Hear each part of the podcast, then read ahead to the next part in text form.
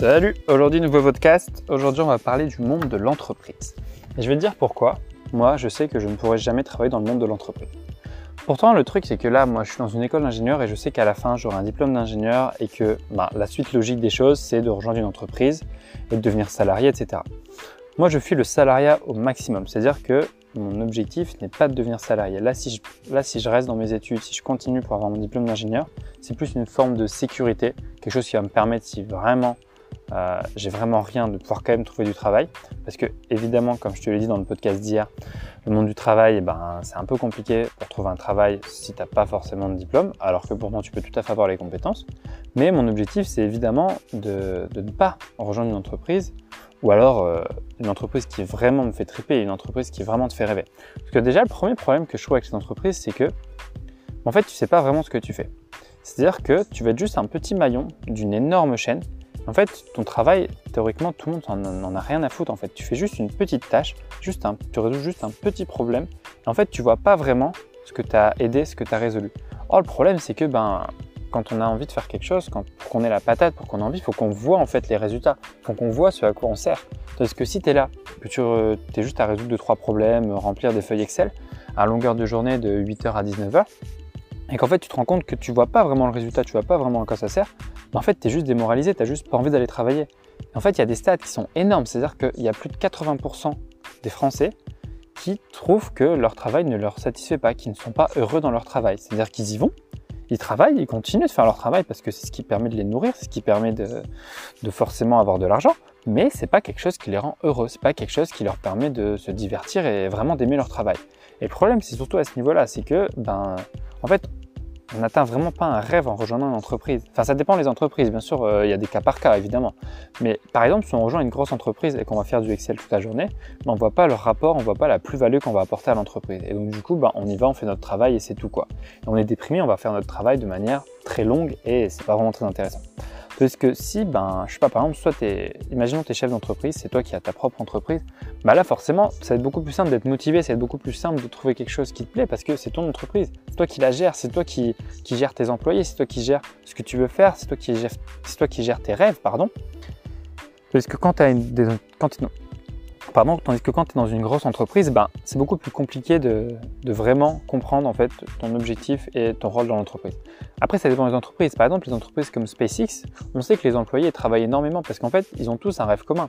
Et c'est le même rêve qu'Elon Musk. Elon Musk, il est là à montrer exactement tout ce qu'il aime, tout ce qu'il veut faire. Il a des rêves qui sont énormes et il sait qu'il peut les atteindre mais il ne pourrait pas les atteindre sans ses employés. Et ses employés, bah, ils sont heureux d'aller au travail. Pourquoi? Parce qu'en fait, quand ils vont au travail, ils savent qu'ils aident à une cause qui vont leur permettre de résoudre et d'évaluer un rêve en fait qu'ils vont avoir. Imaginons que le rêve d'une personne, c'est d'atteindre Mars, de réussir à faire des vols spatiaux vers Mars. Bah, le meilleur moyen, c'est de rejoindre SpaceX parce que là, si tu es juste une personne lambda, c'est compliqué. De, réussir à envoyer quelqu'un sur Mars si tu n'as jamais rien fait, si tu n'as pas d'argent, si tu n'as pas de moyens. Puisqu'en rejoignant SpaceX, ben, tu peux réussir à réaliser ton rêve en aidant des millions de personnes. Et ça qui est vraiment intéressant dans certaines entreprises, c'est que ben voilà, là dans le genre d'entreprise là, oui, là il y a un intérêt, là il y a une plus-value. Tandis que si tu es dans une entreprise où vraiment tu vois pas la plus-value, ben tu te fais chier.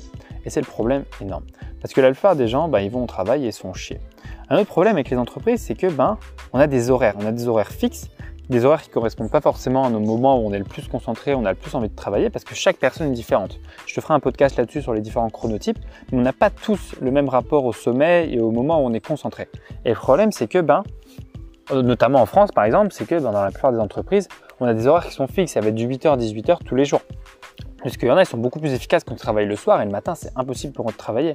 Et le truc, c'est que les gens, ils sont obligés de travailler de 8h à 18h non-stop. C'est-à-dire que oui, bien évidemment, il y a des pauses, il y a la pause déjeuner, etc. Mais en fait, ils, ont, vont avoir un certain travail à faire qu'ils vont devoir répartir sur ces 8h, 18h. Tandis que si ça tombe, si on y réfléchissait vraiment bien, on se rendrait compte que le travail que la personne va faire de 8h à 18h, elle aurait pu tout à fait le faire de 8h à 9h et après avoir toute sa journée de pause. Sauf que ça, c'est pas concevable dans le monde de l'entreprise. Et ça, ça me pose un gros problème parce que si toi, tu es une personne efficace, si tu es une personne qui arrive à automatiser les choses, bah, tu vas être mal vu dans le monde de l'entreprise. Parce que le monde de l'entreprise, ce qui regarde, c'est les personnes qui travaillent le plus. C'est-à-dire que c'est le 4 qu'on va regarder le plus parce qu'il va travailler de 8h à 21h, alors qu'au final, il va pas forcément faire plus de travail qu'un employé qui pourrait travailler de 8h à 9h en ayant fait tout son travail de la journée. Et le truc, c'est que bah maintenant, on est de plus en plus efficace. Enfin, si on veut, on peut vraiment réussir à automatiser les choses, surtout à l'ère d'Internet. C'est beaucoup plus simple d'automatiser des choses, de faire en sorte que notre travail soit beaucoup plus court, mais qu'on ait fait beaucoup plus de choses. Mais le problème, c'est que l'entreprise, ça, elle n'arrive pas encore à le comprendre. Ça dépend encore une fois des entreprises. Hein. Évidemment, je ne veux pas jeter la pierre à tout le monde. Mais là, par exemple, si je prends l'exemple, moi j'ai mon oncle, il travaille dans une grosse entreprise. Et le truc, c'est que, ben, par exemple, la personne qui travaille à la compta, euh, son problème, c'est qu'en fait, elle, a, elle utilise un fichier Excel pour gérer toutes les commandes, etc. Ce fichier Excel, il fait plus de 5 ou 6 gigas, ce qui est énorme. C'est-à-dire qu'il prend déjà 10 minutes à s'ouvrir. Et en fait, à chaque fois, elle rajoute une nouvelle ligne, etc. Ça lui prend un temps monstre parce qu'en fait, le site, le truc, il lag parce que c'est super gros, etc. Mon oncle, il a voulu changer un peu les choses. Il a voulu essayer d'automatiser un peu les choses. Au début, il voulait faire quelque chose de beaucoup, ben, de beaucoup plus simple pour elle, une interface, quelque chose, un logiciel en fait, quelque chose de très simple pour elle. Mais elle lui a dit non, non, moi je suis très bien dans mon Excel. Bon, certes. Du coup, il a quand même essayé de, faire en sorte de l'aider en, par exemple, faisant euh, un petit peu de travail sur son Excel, c'est-à-dire de faire quelque chose de beaucoup plus simple, de lui permettre de simplifier son processus pour que ça aille plus vite pour elle, pour qu'elle puisse faire son travail beaucoup plus rapidement. Et il a essayé de faire valider ces changements à l'entreprise. L'entreprise lui a dit non, ça ne sert à rien, on va rester comme on faisait avant parce que tout le monde utilise ça et donc du coup on va continuer d'être comme ça. Et c'est comme ça dans la plupart des entreprises. Et la plupart des gens ils tombent de haut. Le problème c'est que ben, souvent on tombe de haut très rapidement. C'est-à-dire que ben, la plupart de mes amis ce qu'ils ont là c'est qu'ils ont eu un stage, un, stage en entreprise. Et pour 90% d'entre eux ils se sont rendus compte qu'en fait bah, ça les faisait pas triper au début, ils étaient tous là tout joyeux en arrivant, ils se sont dit waouh ça va être incroyable, on va découvrir plein de choses. En fait ils se rendent compte bah, ils font rien de spécial en fait, ils font juste un travail répétitif dont on ne voit pas vraiment euh, la plus-value qu'on va apporter à l'entreprise. Et euh, bah, au final, bah, on n'a rien appris, on n'a rien fait avancer et on se fait juste chier. En fait, on attend juste d'être le soir pour rentrer chez nous. Alors que si on voyait vraiment la plus-value et si, par exemple, on pouvait faire en sorte d'automatiser son travail au maximum et d'arriver à faire son travail beaucoup plus rapidement et après d'être tranquille pour faire autre chose, bah là, là, il y aurait un réel intérêt. Le problème, c'est que la plupart des gens, ils sont déçus, la plupart des gens, ils n'aiment pas leur travail, la plupart des gens n'osent pas quitter leur travail tout simplement parce qu'ils, ben, en fait, le truc, c'est que tout le monde pense qu'un CDI, c'est la sécurité. Moi, je ne pense pas que la sécurité, c'est un CDI. Parce que le problème avec un CDI, c'est que ben, déjà, c'est un CDI, tu peux être viré quand tu veux. Enfin, si l'entreprise, elle coule, ben, toi, tu n'es rien en fait dans l'entreprise. Tu es juste un maillon. C'est-à-dire que si l'entreprise, elle coule du jour au lendemain, s'il y a une crise, par exemple, là, il y a la crise du Covid, ben, s'il y a une crise, ben, ton entreprise, elle peut complètement couler. Toi, tu perds ton travail. Tu n'as rien demandé. Pourtant, tu étais dans, un CDI.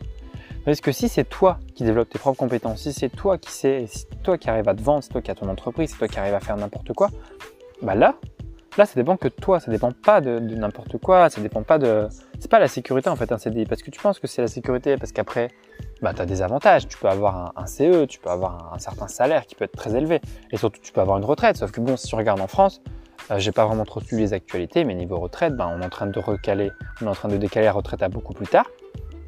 Et on n'est pas tant payé que ça quand on est retraité en fait. Quand tu te rends compte quand tu arrives à la retraite, bah déjà le problème c'est que tu es vieux.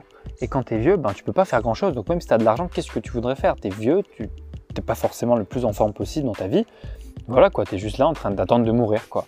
Et la plupart des gens, c'est ce qu'ils attendent. Et en fait, ça sert à rien, c'est pas une sécurité. Moi je trouve que si tu crées ton propre emploi, si tu crées ta propre chose, si tu crées quelque chose qui vraiment te fait vibrer et que tu arrives à mettre de l'argent de côté, tu peux créer ta propre retraite toi-même. Et il y a, quelqu'un qui a écrit un livre, euh, Olivier Roland, et, euh, qui est basé sur euh, le livre La semaine de 4 heures de Tim Ferriss. Et en fait, dans ce livre-là, ce qu'il parle, c'est de mini-retraites. C'est des retraites que tu prends par toi-même. C'est-à-dire qu'eux, ils ont leur propre travail, ils ont leur propre business. Ça peut être dans n'importe quel domaine.